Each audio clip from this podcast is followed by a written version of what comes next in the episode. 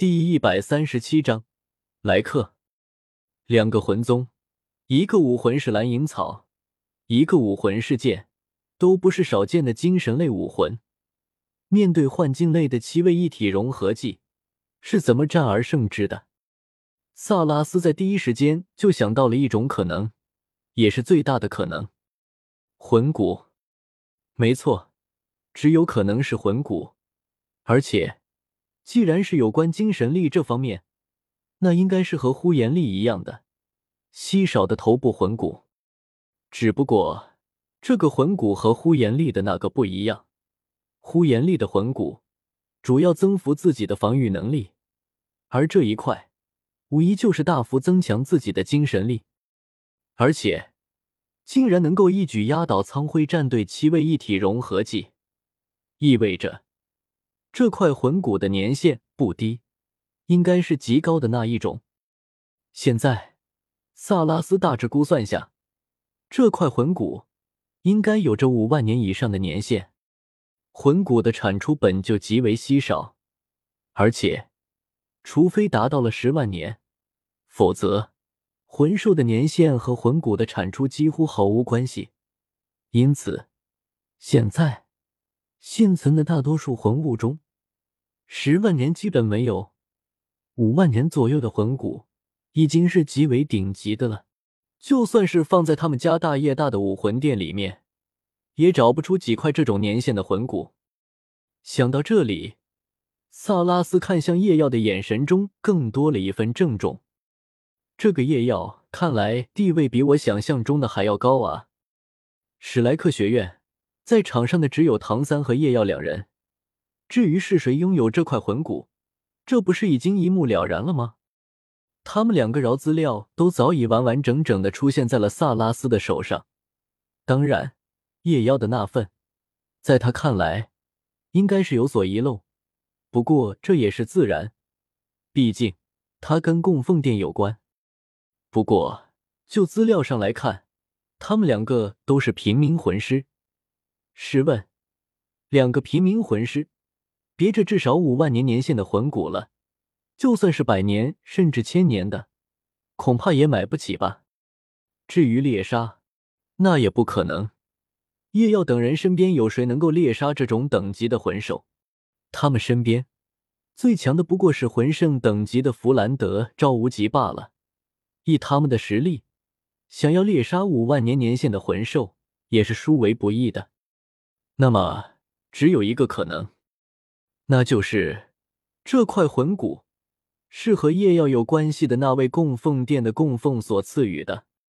萨拉斯嘴角微微勾起，不由有些得意。虽然这些事情极为隐秘，但是这可瞒不过我萨拉斯这冠绝武魂殿的脑子。则，不过既然这样，那么我是不是也该改变一下策略？主动是好呢。一旁的雪清河淡淡的瞥了一眼萨拉斯，眼神意味难明。既然比赛已经结束，那么回宫吧。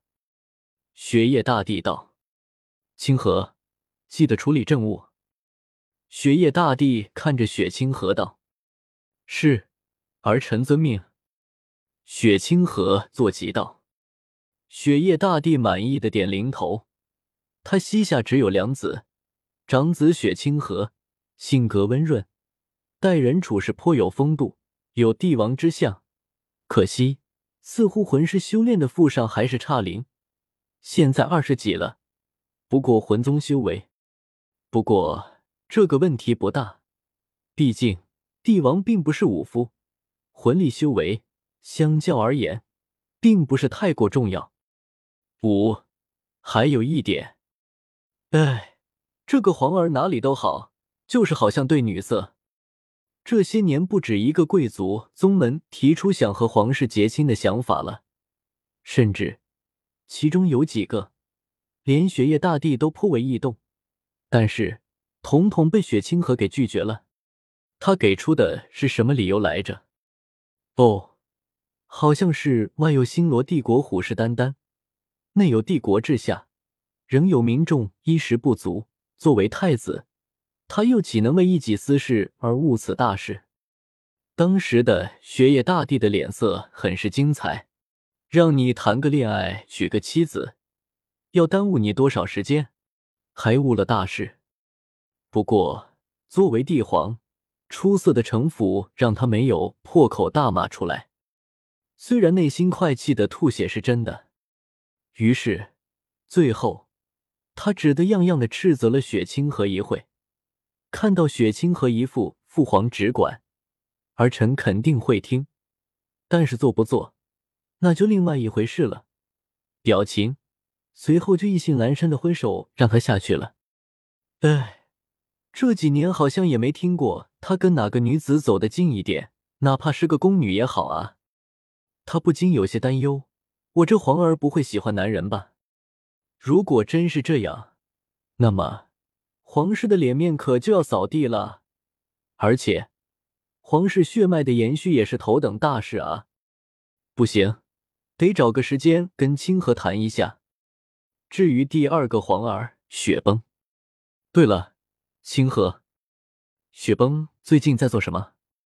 雪夜大帝突然问道。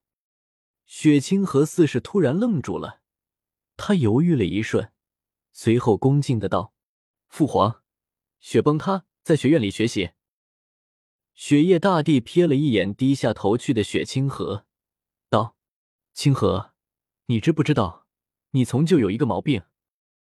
当你晃的时候，你的目光都会习惯性的往右下角看。”没有理会面色不自然的雪清河。雪夜大帝转头看向斗皇家学院教委孟神机，问道：“孟首席，雪崩最近在做些什么？”梦神机迟疑了一下，道：“这个，雪崩殿下他……朕要听实话。”雪夜大帝威严的道：“哪怕魂力水平只是一般，但是作为斗罗大陆两个帝国之一的帝王，常年端坐于皇位之上，自有一番惊扰气度。”梦神机身体一震，这才意识到他现在面对的是他们斗帝国的帝王。雪崩殿下这段时间经常和他的朋友们四处游玩。孟神机努力斟酌着用词道：“和游玩。”雪夜大帝神色莫名的轻哼一声：“恐怕是和一群纨绔子弟一起，正不务正业，四处胡作非为吧。”话语到最后。已经隐有怒意，这孟神机苦笑一声，嘴唇蠕动了一下，却是并未出什么劝解的话。一来，雪崩的所作所为的确和雪夜大帝所言无差，甚至有过之而无不及。他时常都能听到有老师来跟他诉苦，时常有人来向他报告，雪崩皇子又做了什么事，需要人去给他擦屁股。如果不是雪崩乃是斗皇子，若是寻常学员，早就不知道被赶出斗皇家学院几十次了。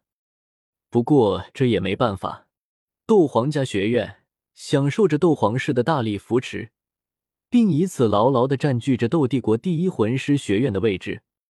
他们得到了很多权力、财富、地位，但是同样的，他们也需要付出。他们付出的则是自由，因为斗皇家学院的立场。他们不可能像往日一样行事再无约束。哎，老师，以他魂斗罗的修为，哪怕已经年老，但是在深厚的魂力作用下，他的身体也远超常人。他以后若是死去，要么就是寿终正寝，要么就是战斗而死。总之，疾病之流已经与他绝缘。但是因为这个雪崩。他现在的空间魂导器里，还时刻准备着一瓶胃药。我不会成为有史以来第一个因为胃病而死的魂斗罗吧？也幸好，以雪崩的年龄来，再过一年就要毕业了，否则他甚至打算提前退休了。二来就是史莱克学院那次，每当想到这事，梦神机就忍不住心头火起。史莱克学院本来都已经板上钉钉的应该加入到斗皇家学院了，当时他们以为这对斗皇家学院来是如虎添翼，但是看到现在史莱克学院的战绩，他知道他终归还是看了他们。这何止是如虎添翼，这简直就是脱胎换骨。而且，就连他寄予厚望，甚至视为接班饶秦明，也因此离开了斗皇家学院。这下倒好，他想退休都不行了，接班人给跑了，一切都无法挽回了。史莱克学院去了蓝霸学院，而蓝霸学院的院长甚至愿意将学院直接送给史莱克学院，就连雪清和太子亲至，也早已来不及了。能够自力更生，又岂会愿意寄人篱下？蓝霸学院的院长太果决了，这种大事。竟然好像丝毫不用考虑一样，对此他不由感到钦佩。柳二龙虽然一介女流，但是这魄力却是不输于任何男子。哎，他是没有此魄力，哪怕他知道这个结果，但是要他将斗皇家学院并入史莱克学院，他也下不了这个决定。在惋惜的同时，他的心头却满是怒火。这件事的导火线。那个罪魁祸首就是雪崩，若不是他的任意妄为，事情又岂会到今这个地步？所以帮他画，他不落镜下时，已经是因为这几十年的养气功夫足够到家了。雪夜大帝眉头紧皱，神情显得有些疲惫。这就是他的第二个儿子，他不求雪崩父多么出众，哪怕魂师父不足。哪怕待人接物不如他皇兄一般老练，甚至不求他出人头地，哪怕只是中人之姿，碌碌无为，他或许会有些感慨，但是他不会过多的责怪雪崩，因为他知道有些东西是哪怕你付出了比常人更多的努力，也难以企及的。碌碌无为就碌碌无为吧，就当皇室养了个闲人。反正皇室也不是拆了他这一个人就不叫日后做个逍遥王爷，身份一样尊贵，生活也一样富足。这样的生活已经能够强过世上九成九的人了。更何况他现在还记得年幼时的雪崩，姿虽然比他的皇兄要差一点，但是也称得上一句才思敏捷。原本他还认为。这个孩子日后可以成为斗帝国的右翼支柱，可是为何长大了却是如此？是什么时候开始的呢？雪夜大帝回想不起来了。他是帝皇，整个帝国的事务都要靠他来处理，所以他是没有什么时间教育孩子的。甚至有些时候，哪怕雪崩身为皇子，却是一月都见不到他几次。他也没有什么心力再去关心雪崩的成长，直到后来雪清河长大了，雪夜大帝有意的开始培养他，开始让雪清河为他分担政务。虽然一开始还略显稚嫩，时有失误，但是在雪清河那令他赞叹的姿下，随着雪清河的日渐成熟，没有多久，他就已经可以独当一面了。卸下了大半重担之后。他终于有时间关注自己孩子的成长了，然后他就看到了如现在一般的雪崩。现在的雪崩让他由衷的感到失望。自甘堕落，雪夜大帝沉默了许久，才一字一顿的道：“周围一片寂然，哪怕这些荣位尊贵，但是在雪夜大帝的面前，仍旧不够看。”在现在这皇室内部事务上，没有人敢多一句话。